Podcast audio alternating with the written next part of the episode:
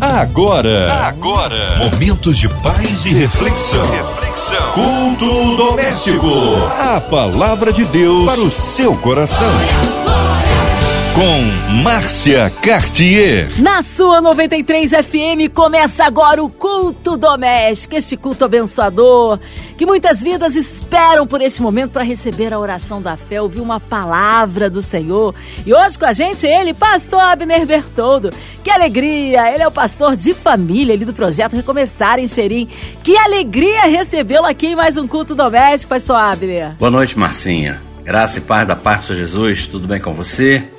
É sempre uma honra estar aqui para ministrar no culto doméstico e hoje não vai ser diferente. Amém. Um abraço carinhoso ao pastor Abner, a sua esposa, todos ali do projeto Recomeçar em Xerém. Hoje a palavra no Antigo Testamento, pastor Abner. Nós vamos ler o texto que está no segundo livro das Crônicas, capítulo 5, a partir do verso 10. A palavra de Deus para o seu coração. Na arca havia só as duas tábuas que Moisés tinha colocado quando estava em Horebe onde o Senhor fez uma aliança com os israelitas depois que saíram do Egito. Os sacerdotes saíram do lugar santo. Todos eles haviam se consagrado, não importando a divisão a que pertenciam. E todos os levitas, que eram músicos, Asaf, Emã, Gedutum e os filhos e parentes deles, ficaram a leste do altar, vestidos de linho fino, tocando símbolos, harpas e liras e os acompanhavam 120 sacerdotes tocando cornetas. Os que tocavam cornetas e os cantores, em uníssono, louvaram e engrandeceram ao Senhor. Ao som de cornetas, símbolos e outros instrumentos, levantaram suas vozes em louvor ao Senhor e cantaram: Ele é bom, o seu amor dura para sempre.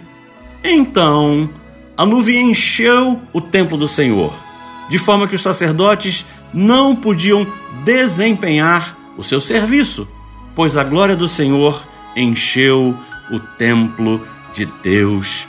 Palavra do Senhor.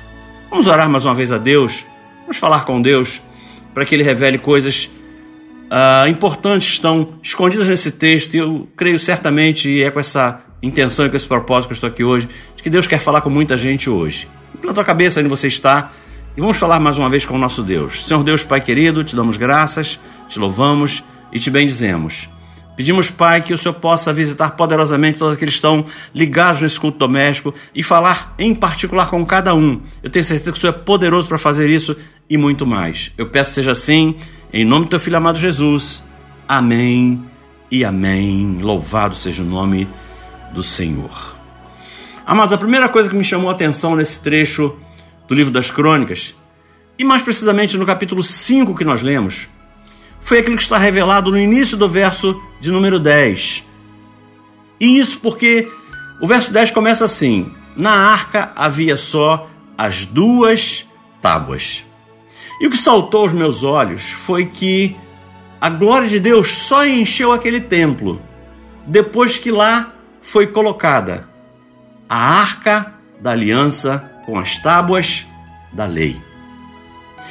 E vale a pena ressaltar que os estudiosos da Bíblia Sagrada afirmam que aquilo que está no Antigo Testamento aponta para o que está revelado no Novo Testamento. E isso está registrado na carta aos Hebreus. Se você for lá na carta aos Hebreus, capítulo 10, no início do verso 1, diz assim: A lei traz apenas uma sombra dos benefícios que hão de vir. Ou seja, a forma como o Antigo Testamento narra os fatos sempre faz uma referência àquilo que havia de vir, ou aquilo que há de vir. Ou, se você preferir, aquilo que o Antigo Testamento narra traz uma correlação com aquilo que iríamos viver em nossos dias. E o que estava sendo revelado nesse texto era exatamente isso. Amados ouvintes da 93, o início desse texto vem nos informando que dentro da Arca da Aliança, que estava prestes a ser transportada da tenda para dentro do novo templo, nela só havia as duas tábuas da lei. E ao final está dito que a glória do Senhor encheu todo o templo, isso no verso 14. E é sobre essa linda revelação que eu recebi do Senhor, que eu quero trabalhar hoje, que eu quero meditar com vocês hoje. E eu quero refletir com vocês hoje sobre algo que Deus falou comigo, e eu tenho certeza que, assim como edificou a minha vida, vai edificar a vida de todos aqueles que estiverem ligados em Deus nesse momento. Queridos ouvintes, quando essa revelação encheu o meu coração, eu confesso que eu me alegrei muito no Senhor. E eu sinceramente espero em Deus que, após conseguir ver com os olhos espirituais esse cenário emblemático que eu consegui ver, você também vai se alegrar e vai se alegrar muito no Senhor. E, e por que, que eu afirmo isso? Porque toda essa minha convicção, amados, porque Deus me levou a comparar o que estava acontecendo nesse texto do Antigo Testamento com o que pode acontecer na vida de cada um de nós nos dias em que nós estamos vivendo. Porque ao olharmos para esse texto com os olhos espirituais, nós vamos perceber para onde é que esse texto estava apontando. E eu espero sinceramente que ao final dessa breve reflexão, você também consiga ver esse mesmo cenário. Você também consiga ver aquilo que este cenário quer revelar a mim e quer revelar a você. Amados, antes de chegarmos nos quatro versos que nós lemos, dos versos 10 ao verso 14, nesse mesmo capítulo 5, nós vamos ver que o templo que o rei Salomão havia edificado ao Deus Todo-Poderoso, ele já estava concluído.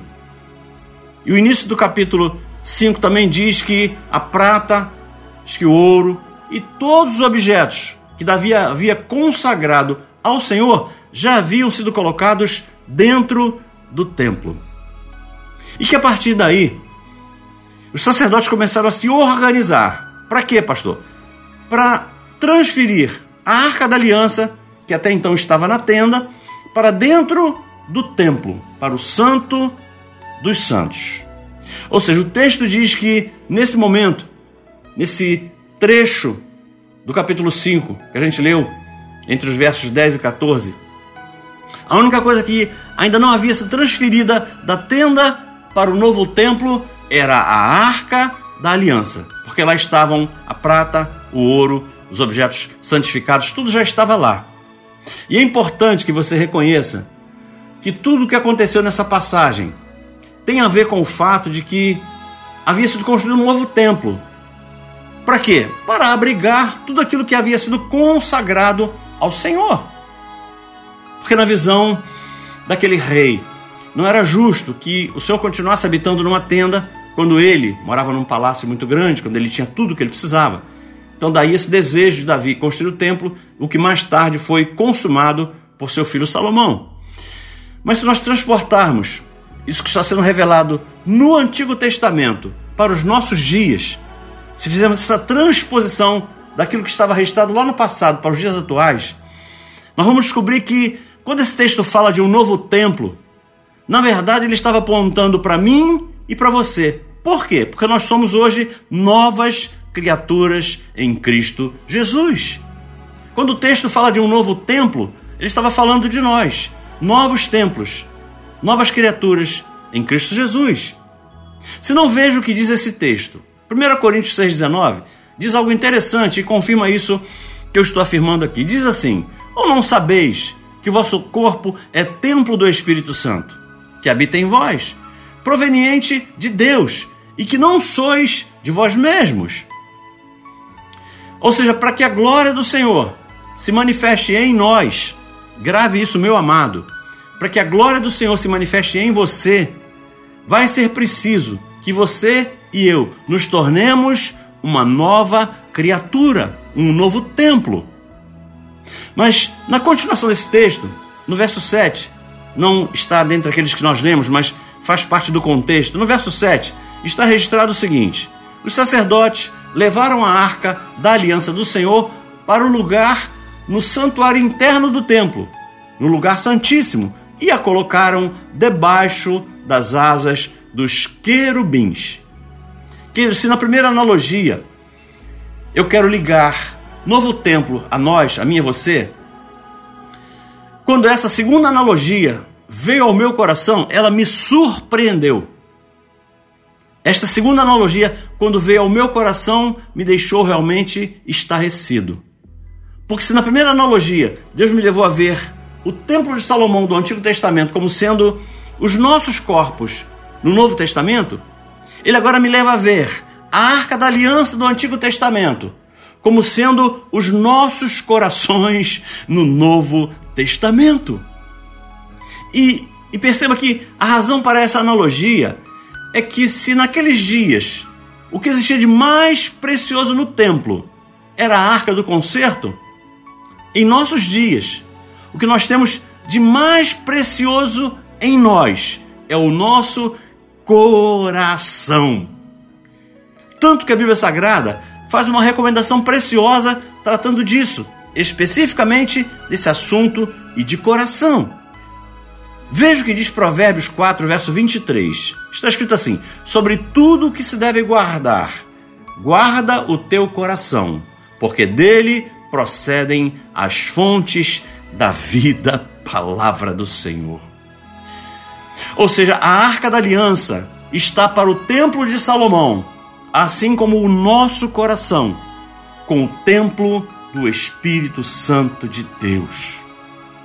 Queridos, se o que existia de mais precioso dentro daquele templo era a arca, nos nossos dias, o que existe mais precioso nesse templo, que é o nosso corpo, é o nosso coração.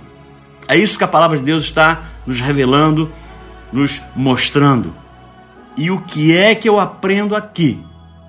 Que assim como o povo de Deus defendia a arca do concerto com unhas e dentes, nós, eu e você, que somos seus filhos, somos filhos de Deus, precisamos proteger os nossos corações com esse mesmo empenho. Nós precisamos proteger os nossos corações com essa mesma dedicação. Amados, ouço o que o próprio Jesus revela, nos advertindo sobre esse cuidado que devemos ter com o nosso coração, quando ele mesmo diz, o próprio Jesus diz isso, em Marcos 7,21, existe essa colocação de Jesus, onde está escrito o seguinte: Porque do interior do coração dos homens saem os maus pensamentos, os adultérios, as prostituições, os homicídios, os furtos, a avareza, as maldades, o engano, a dissolução, a inveja, a blasfêmia, a soberba e a loucura coisas das quais nós temos que nos proteger. Por quê? Porque elas provêm do nosso coração. Precisamos guardar o nosso coração, não permitir que os nossos corações fiquem poluídos para que dele não saiam essas coisas. Amados, com isso, a Bíblia encerra esse círculo maravilhoso, esse círculo lindo, que estabelece as condições para que a glória de Deus se manifeste em nós de uma forma muito, muito, muito linda, muito clara. A primeira figura mencionada nesse texto é a do templo, e que nós vimos que somos nós, nós mesmos. A segunda figura que esse texto nos mostra é a arca. E nós também falamos sobre isso. Fizemos uma analogia de que a arca ela representa o nosso coração. Mas essa terceira figura que o texto que a gente leu nos traz é a das duas tábuas da lei que estavam dentro da arca da aliança. E eu creio que não deve ser difícil para aqueles que estão ligados em Deus nessa noite imaginar para onde que esta terceira figura está apontando. Para onde que as duas tábuas da lei que estavam lá naquela arca estão apontando hoje, hoje, nessa terça-feira. Amados, é justamente nessa terceira figura que reside o maior desafio para cada um de nós. E eu explico por quê. Eu creio que essa terceira figura aponta para a obediência incondicional aos princípios eternos estabelecidos pelo nosso Deus. Eu vou repetir. Essa terceira figura que está aqui ela aponta para uma obediência sem condições aos princípios que Deus estabeleceu na Sua palavra. E amados, isso fica patente quando no texto está dito que dentro da arca estavam apenas as duas tábuas da lei. Em outras palavras, o que o texto está revelando a mim e a você é que o que deve encher os nossos corações são os princípios eternos de Deus. Ouçam, meus amados, o que irá trazer a glória de Deus para a minha vida e para a tua vida será a nossa obediência inquestionável à santa palavra de Deus. Ou, se você preferir, o que irá nos permitir, uma linguagem bem contemporânea, o que irá nos permitir viver o melhor de Deus nessa terra, o que vai nos permitir viver o melhor de Deus nesse tempo, será a obediência a Cristo e à Sua palavra. E me permitam fazer um parênteses nesse ponto. Me permitam parar um pouco aqui antes de caminhar em direção à conclusão, para fazer uma diferenciação entre o que é obediência e o que é conveniência. E por que eu estou dizendo isso? Porque eu vejo pessoas se enrolando aqui, encontrando alguma dificuldade aqui. Porque uma vez que você entenda a clara diferença que existe entre obediência e conveniência, isso vai te ajudar a entender melhor o verdadeiro significado da palavra obediência. Ouçam, não é incomum encontrar pessoas que afirmam que vivem em obediência à palavra de Deus. Aliás, poucos de nós admitimos que não obedecemos à palavra. A tendência natural de todo ser humano é fazer essa afirmação de que, não, eu vivo em obediência à palavra de Deus. Mas o que eu percebo, nós trabalhamos muito aconselhando pessoas em gabinete, o que a gente percebe é que algumas atitudes dessas mesmas pessoas que dizem que cumprem princípios de Deus, algumas das atitudes que essas pessoas demonstram revelam que elas até cumprem alguns princípios, mas elas não cumprem princípios por obediência. Esses princípios que elas cumprem, muitas vezes, elas os cumprem por pura conveniência. Pastor, não entendi. Mas eu quero, eu quero deixar um sinete de Deus para que você possa utilizá-lo para ferir o seu grau de submissão à santa palavra. Mesmo porque quem precisa avaliar a cada um de nós somos nós mesmos. A própria Bíblia afirma isso quando ela diz que somos nós que devemos examinar a nós mesmos. Não cabe a mim examinar a vida de ninguém. E não cabe a ninguém examinar a minha vida. Nós temos que nos autoexaminar. Por essa razão, o que eu quero fazer é apenas e tão somente te dar uma informação para que você possa avaliar essa informação, para que você possa meditar nessa informação e que a partir dela você tenha todas as condições para se auto-examinar. Guarde isso, meu irmão, guarde isso, minha irmã. Isso pode fazer a diferença na tua vida. Ouça, obedecer a Deus é fazer tudo aquilo que a palavra diz que deve ser feito, independentemente de entender ou de não entender. Eu vou ser mais claro. Obedecer a Deus é fazer tudo aquilo que Ele nos ensina, mesmo que a gente não concorde. Eu vou ser mais claro ainda. Obedecer a Deus é fazer tudo aquilo que Ele manda, mesmo que a gente não goste. E aqui entra um detalhe muito interessante. Aqui entra um desses princípios eternos. A Bíblia afirma, em Romanos 12, 2, algo interessante. Ela diz assim: E não sede conformados com esse mundo, mas sede transformados pela renovação do vosso entendimento, para que experimenteis qual seja a boa, agradável e perfeita vontade de Deus. Queridos, a nossa vontade pode ser boa e pode ser agradável. Mas aquilo que Deus tem para você, aquilo que Deus tem para mim, aquilo que Deus tem para nós, tem um adjetivo a mais. Perceba que o texto que a gente leu diz que a vontade de Deus é boa, agradável e perfeita. A nossa vontade não é perfeita, mas a vontade de Deus é. A verdade é que, para se obedecer, tivermos que fazer coisas que nós não gostamos, é extremamente complicado. Da mesma forma que se eu tiver que fazer coisas que me agradam é muito fácil, se para obedecer eu tiver que fazer coisas com as quais eu não concordo, é sempre um desafio gigantesco. O que eu quero que você entenda é que obedecer algo que é fácil para nós fazermos é tranquilo. O difícil, o desafiador, é termos que fazer algo com o que a gente não concorda, com o que a gente não goste ou que a gente não entenda. Só que eu preciso terminar essa reflexão deixando um recado da parte de Deus. Para você que está se perguntando nesse momento, mas pastor, pastor quer dizer que os bens materiais atrapalham o agir de Deus? E eu respondo baseado no texto que a gente leu, de uma forma muito clara, muito reta, muito direta. Eu digo com toda segurança, de modo algum. Tanto isso é verdade que quando a glória de Deus encheu aquele templo, lá já haviam sido colocados o ouro, a prata e os objetos consagrados. Tudo isso já estava lá. Mas foi somente a partir do momento em que lá foi colocada uma arca, na qual estavam as tábuas da lei, foi que a glória de Deus encheu aquele lugar. Queridos, os bens materiais e tudo que havia sido consagrado já estavam lá. Mas o estupim que liberou a glória de Deus foi a chegada da arca com as tábuas da lei. E é assim ainda nos nossos dias. Amados, não há problema algum em ter bens materiais.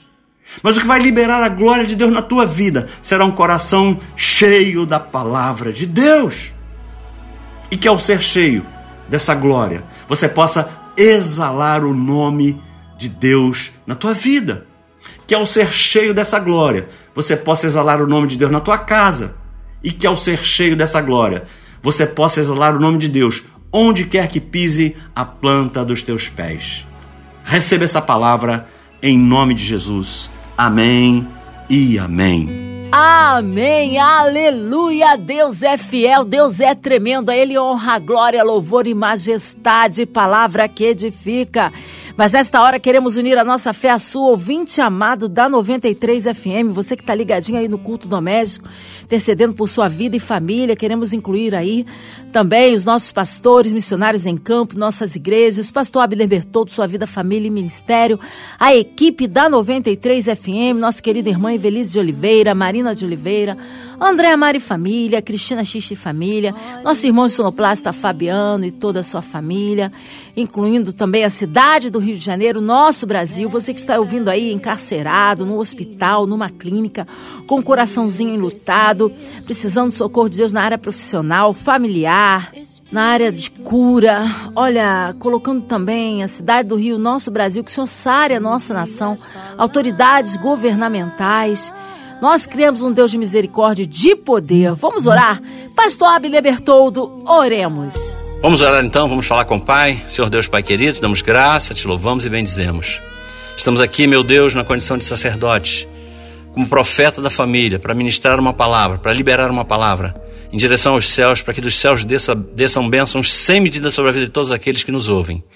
A começar por todos aqueles da MK Music, a todos aqueles da 93 FM, da sua diretoria, ao mais humilde colaborador, que todos possam ser alcançados pelo Senhor, que o Senhor possa ter misericórdia de toda essa população mundial que sofre nesse momento de pandemia, que o Senhor possa estar entrando com providência para que essa pandemia seja extinta, para que, ele, para que esse povo possa ver a tua boa mão operando sobre a vida deles, dos profissionais de saúde que trabalham no combate ao Covid, até aqueles que passam pela doença no momento, estão internados em hospitais, estão privados da sua liberdade, sem poder sair de casa, estão em momentos difíceis da sua vida, às vezes sem emprego, sem uma remuneração, sem salário, que o Senhor possa entrar com providência na causa de cada uma dessas pessoas e dar a elas o refrigério vindo do alto, porque muitas vezes as circunstâncias são difíceis, mas se nós cremos que servimos a um Deus todo-poderoso, as coisas começam a mudar nas nossas vidas. Ser com cada um daqueles que participaram desse culto doméstico, os abençoando de uma forma infinita, de uma forma muito, mas muito especial, porque certamente todos eles darão toda a honra, glória e louvor a Ti.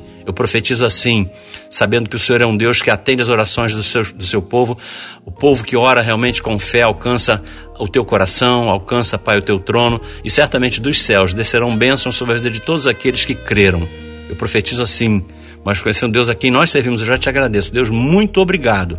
Assim oramos com nosso coração cheio de fé, mas com muita gratidão. No nome santo e precioso do Filho amado Jesus. Amém e amém. Louvado seja o nome do Senhor. Amém! Glórias a Deus! Vai dando glória, meu irmão, recebe sua vitória, porque Ele é fiel. Ô, pastor Abner, mas é sempre uma alegria recebê-lo aqui em mais um culto doméstico. O povo quer saber horários de culto, contatos, mídias sociais. Considerações finais, pastor Abner? Eu é que agradeço mais uma vez, Marcinha. É sempre uma honra poder estar aqui e hoje certamente foi um desses dias, tá? Muito feliz por poder participar aqui do culto doméstico. Eu deixo uma palavra aí para os ouvintes do culto doméstico. Se quiser receber uma palavra de Deus sobre família, sobre casamento, educação de filhos, relação da família com dinheiro, visite as nossas redes sociais, Pastor Abner Bertoldo, estamos em todas elas, no Facebook, Instagram, Twitter. E se quiser conhecer a nossa igreja, o projeto vai começar ali em Xerém, temos cultos presenciais, às quartas-feiras às 19h30, que é o culto de campanha, e no domingo temos dois cultos, às 18 e 20 horas. É, certamente vai ser uma honra muito grande receber você lá. Dá um pulo lá para nos conhecer, para nos visitar. Estamos lá de braços abertos esperando por você lá, tá? Fique na paz, um abraço, Marcinha, tudo de bom. E até a próxima, se assim Deus o permitir. Shalom. Obrigado, carinho, a presença. Um abraço a todos os projetos Recomeçar em Xerém, especialmente as famílias ali, Pastor Abner, sua esposa. Seja breve o retorno nosso pastor aqui no culto doméstico. E você, ouvinte amado, continue por aqui. Tem mais palavra de vida para o seu coração. Vai lembrar. Segunda a sexta, aqui na São 93, você ouve o culto doméstico. E também podcast nas plataformas digitais ouça e compartilhe. Você ouviu? Você ouviu? Momentos de paz e reflexão. reflexão. Culto doméstico. A palavra de Deus para o seu coração.